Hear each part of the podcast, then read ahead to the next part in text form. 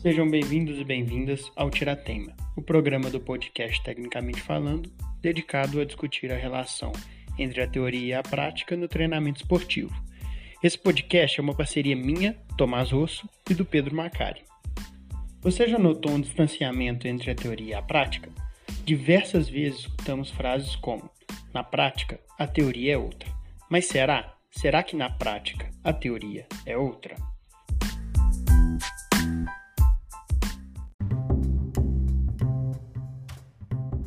O desempenho dos jogadores é influenciado por diversos fatores, muitos deles tratados em vários dos nossos podcasts.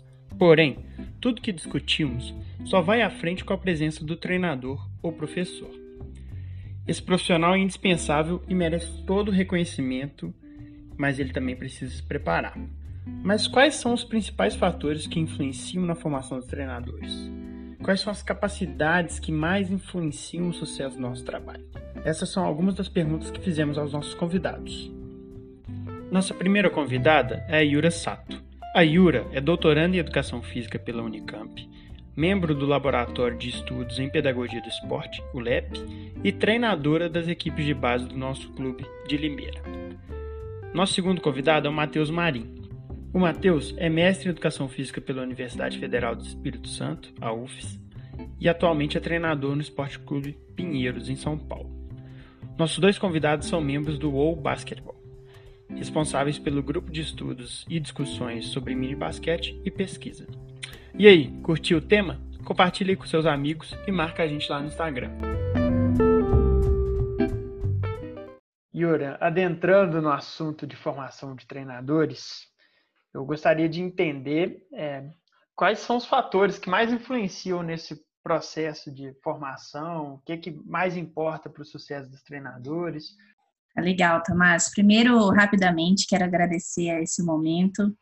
É muito especial estar aqui com você, estar aqui com o Matheus, dois parceiros que essa vida de encontros online nos proporcionou, né? Então, tenho realmente um prazer enorme estar aqui conversando um pouco sobre o que a gente gosta nesse podcast.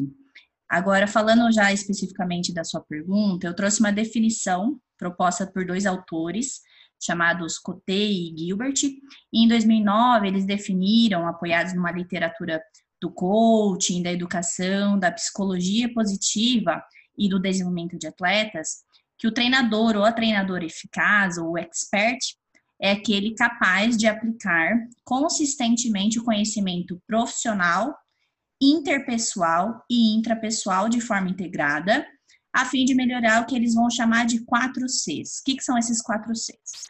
É a competência, a confiança, a conexão e o caráter dos atletas em contextos de treino específicos. Então, dessa definição, quero destacar aqui que eles comentam desses três conhecimentos. Então, o que é o conhecimento profissional? É aquele atrelado ao conhecimento mais específico mesmo de uma modalidade esportiva, que inclui as regras, as estruturas funcionais, entre outros aspectos específicos. O conhecimento interpessoal já está relacionado à capacidade de relação, conexão com diversos atores ali do esporte e o interpessoal, o intrapessoal, está relacionado à capacidade introspectiva, de autoconhecimento, de reflexão. Então, são três bases de conhecimento bastante importantes. E os autores também vão falar ali dos quatro Cs, né, que estão relacionados não somente aos elementos de desempenho esportivo, mas também está relacionado aos fatores psicossociais, de habilidades para a vida. Então, são aspectos que vão além do, do desempenho esportivo. E por fim, eles vão comentar ali também dos contextos de treino específicos, ou seja, o treinador ou treinadora de sucesso é somente aquele que está no ambiente de elite, né? E aí eles vão falar que não, o treinador de, de iniciação científica, do contexto de participação, também, sem dúvida, podem ser treinadores de sucesso, né? O sucesso, sem dúvida, é algo subjetivo e que não deve ser determinado somente pelo desempenho esportivo. Bom, Matheus, é, essas competências com certeza são essenciais, né? Quando a gente pensa sobre elas e sobre a nossa prática, a gente vê uma necessidade de dominar essas competências. E eu queria saber se, se realmente, para você, como você enxerga essas, essas competências. Olha, Tomás, é, quando fala sobre essas competências, eu lembro, até me remeto a uma frase, né, que o esporte ele é bom quando ele é desejado pela criança e planejado de modo sensível pelo treinador, né? Então, essa frase já resume bem que essa sensibilidade ela remonta toda essa vivência que vem tanto fora da quadra, né, na, na formação formal quanto informal, né, que é dado na vivência prática da rotina do treinador. Então, assim, é, falando de competências, né, eu acho o, o essencial né, para o sucesso do treinador é ele planejar bem e avaliar. Então, o planejamento e a avaliação, ela, eles consequentemente estão relacionados a essa sensibilidade, né, e consequentemente também né, remete a essa preocupação do treinador em querer que a criança volte no outro dia querendo praticar o basquete. Né? Então, assim, resumindo, né, com meu olhar mais voltado ali na prática, é, não de, de, forma teórica com relação a sistematizar as palavras e os termos, mas essa, esse entendimento da importância do planejamento e da avaliação. Né? Então, é basicamente isso sobre o meu olhar.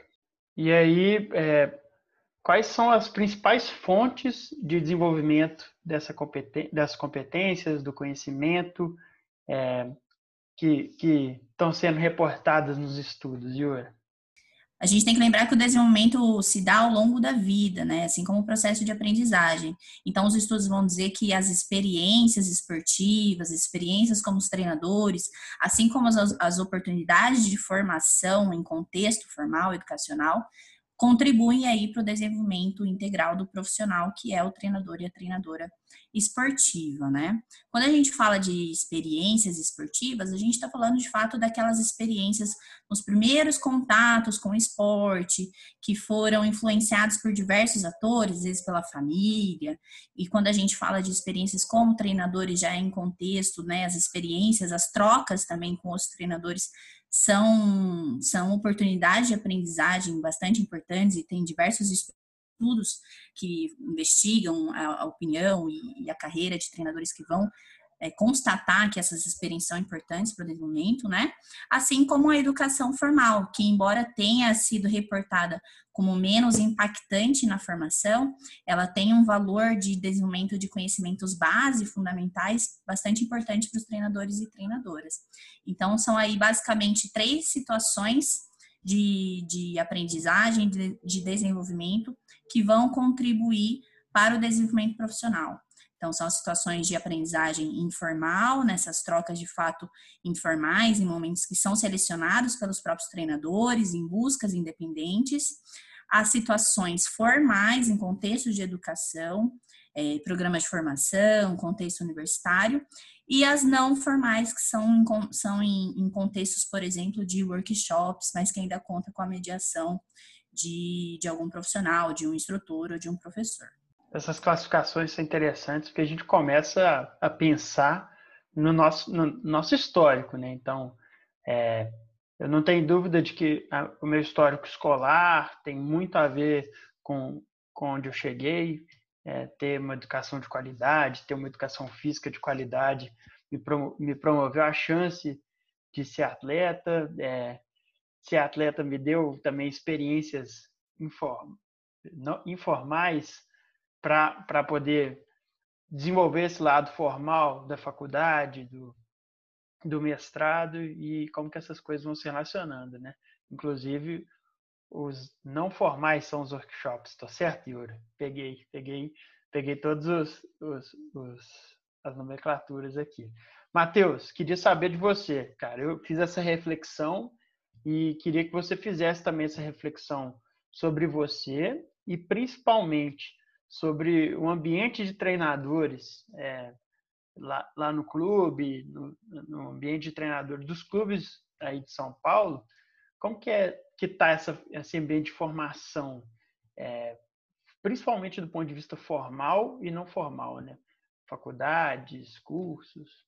Bom, Tomás, é, o que é interessante quando eu faço essa, essa reflexão sobre a nossa formação porque, incrível que pareça, eu gosto de fazer uma analogia dentro do nosso clube, vou começar pelo clube, né? Pelo clube, pelo, pela parte micro, é, fazendo analogia a grupo de pesquisa. Enquanto tem um grupo de pesquisa na universidade, nós, enquanto, enquanto treinadores, é interessante a gente se portar como um grupo de pesquisa, onde tem um projeto guarda-chuva, que é dado pelo supervisor, até mesmo construindo em conjunto, construindo em conjunto pelos treinadores, né? E a questão da pesquisa. A pesquisa não é estritamente a produção acadêmica, mas aquela pesquisa que problematiza o nosso dia a dia, aquele treinador que está na quadra refletindo o que está acontecendo, tendo a sensibilidade, que é o que eu já comentei, é, e também a crítica, né? A, a palavra crítica ela é muito interessante que você olha o seu treino, o seu planejamento e qual o espaço que entra a crítica à sua produção. Então, é, esse olhar enquanto treinador, preocupado com a sua formação, ele parte disso. E a academia, no caso a formação inicial, ela deve dar esses instrumentos de crítica, como que eu vou avaliar. E para mim, né, enquanto treinador, isso foi muito forte. Na minha formação básica, né, até o mestrado, antes de ingressar no mestrado, a relação com o saber, a relação com meu, a minha prática, ela era muito distante. Então, nada fazia muito sentido. Quando eu entrei no meu mestrado, eu falei, cara, essa palavra crítica, problematizar, faz muito sentido agora, porque tudo tem uma fundamentação, não é só saber o como, mas também, também o quando e o porquê das coisas. Né? Então, hoje, os treinadores eles precisam saber o quando utilizar determinados métodos, estar dentro de um determinado é, modelo e também se fundamentar. Né? E essa fundamentação a gente vai buscar em podcast como esse, é, em, em situações formais, com informação continuada, em situações informais também, conversas, em comunidade de, é, tanto fala, né, comunidade de treinadores, há colegas que pensam como você, que têm os mesmos dilemas. Então, basicamente, assim, a minha primeira parte, né, minha primeira é, etapa de formação foi totalmente reprodutora da minha parte como atleta. Né? Então, quando as coisas começaram a fazer sentido, foi o divisor de águas.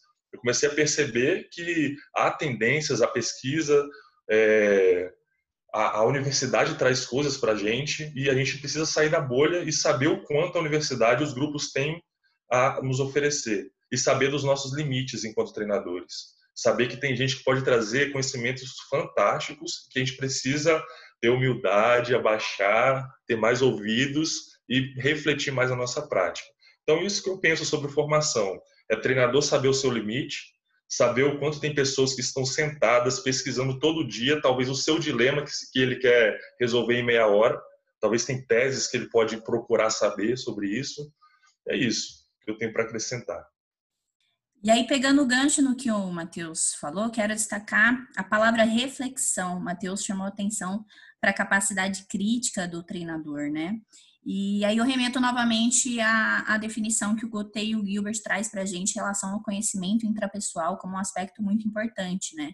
E o conhecimento intrapessoal está é, realmente relacionado à capacidade reflexiva. Muitas vezes os programas e todo o sistema educacional, na verdade, não só quando a gente fala de formação de treinadores, é, não estão voltados para o desenvolvimento da autonomia dos aprendizes, né? Ou seja, muitas vezes são criados mecanismos de sobrevivência no sistema educacional, ou seja, obtenção de notas para passar de ano, do que de fato mecanismos de aprendizado. Então a gente não aprende a ser aprendizes, a gente aprende a ser reprodutores de informação muitas vezes.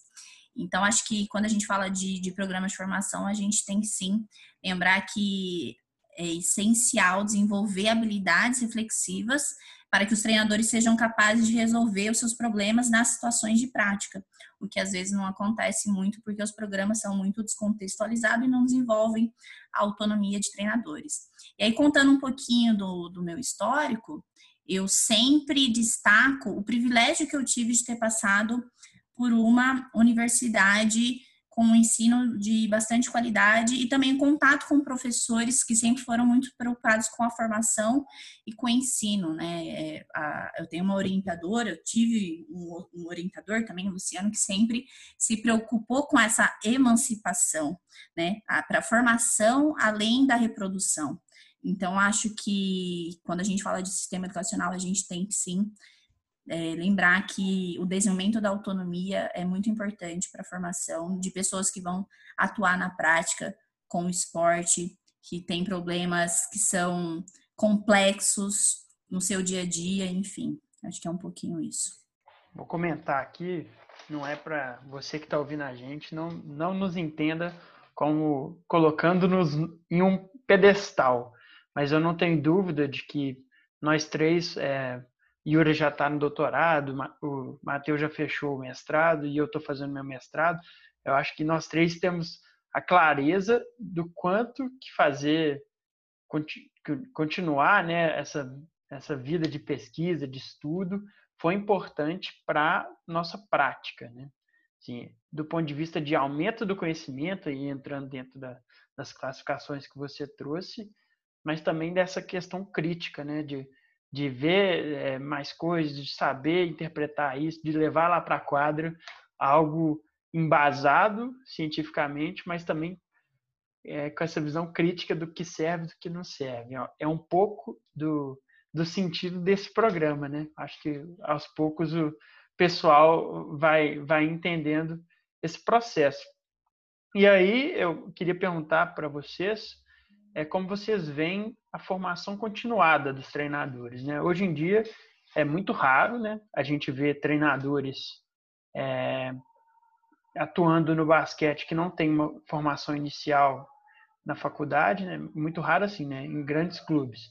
Mas e a formação após isso, continuada? Pode ser mestrado, pode ser cursos, podem ser é, especializações. Mas é, só para comentar rapidamente, pela lei, na verdade, né, que foi instituída em 1998, a obtenção do diploma, ou seja, essa formação inicial universitária, é obrigatória para treinadores de basquete.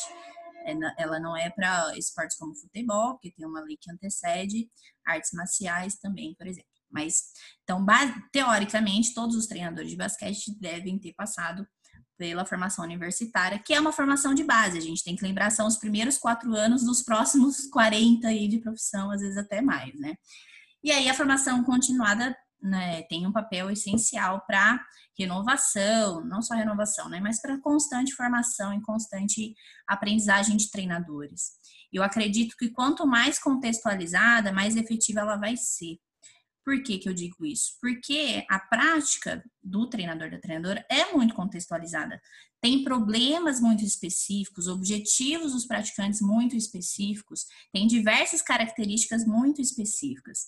Então, acredito que é, as federações, por exemplo, devem ter sim um papel bastante importante na formação específica da modalidade, mas eu também acredito que os clubes, as ONGs, as instituições em geral, também devam desenvolver ações que elas vão ser mais específicas e com isso também mais assertivas quando a gente fala de formação, porque vão trazer é, informações, discussões que são mais pertinentes à atuação prática do treinador e da treinadora. Bom, Tomás, em relação à formação continuada de treinadores, eu vejo, como eu disse, né, um movimento interno é muito interessante, assim como a Yura pontuou, faz muito sentido nós, enquanto treinadores em um clube ou uma instituição, nos reunirmos e partir de alguns dilemas, alguns problemas que surgem no nosso dia a dia e ter com frequência encontros com um tema é, delimitado, determinado e com uma leitura prévia de cada um para uma discussão. Isso enriquece demais, muito mesmo. E fora esse movimento, né, a parte externa, nós dependemos muito ainda, eu falo assim, em nome de muitos treinadores, de movimentos e iniciativas de federações, né, de é, locais formais que oportunizem essa, esses momentos de formação. E eu vejo com um pouco de crítica, assim, né, no meu hoje 100% estando na quadra, que quando acontecem esses movimentos, eles estão muito, muito relacionados à parte do esporte de elite, no caso eu falo elite, mas na parte do, da, das competições para as formativas finais. Né? Então, é, fazendo um pré-julgamento, talvez, muitos que estão basicamente só na escolinha, no mini basquete, chegam com sede de determinados conteúdos que às vezes não encontram, e quando encontram, é muito voltado para o rendimento. E quando não é feita uma reflexão correta, vai reproduzir isso no dia a dia do clube, que há um, um, certo retorno, mas qual é o custo disso, né? O que eu aprendi em determinado congresso ou clínica, se eu não consigo ter acesso frequente a cursos caros na internet, eu vou ter essa oportunidade de formação, que às vezes é única no ano. E se eu não tenho uma comunicação boa interna com meus treinadores, com meus colegas treinadores, que tem essa perspectiva de formação, eu fico limitado a isso. Né? Então, como que eu vou julgar esse treinador? Então, eu estou julgando o processo, não o treinador, ou até mesmo a, a, a, federação ou confederação, que às vezes eles não têm ainda uma proximidade com uma universidade, com um grupo de pesquisa, que podem auxiliar. Então, eu, assim, de modo individual, eu procuro é, é, esses grupos hoje, esses canais que se preocupam com a iniciação, com a formação de maneira efetiva, organizada, respaldada e fundamentada. E nos congressos que eu participo, eu procuro entender o contexto para não criticar, não julgar, mas entender que há espaço também para falar de iniciação de uma maneira mais correta e com é, mais próxima das novas tendências do esporte, né?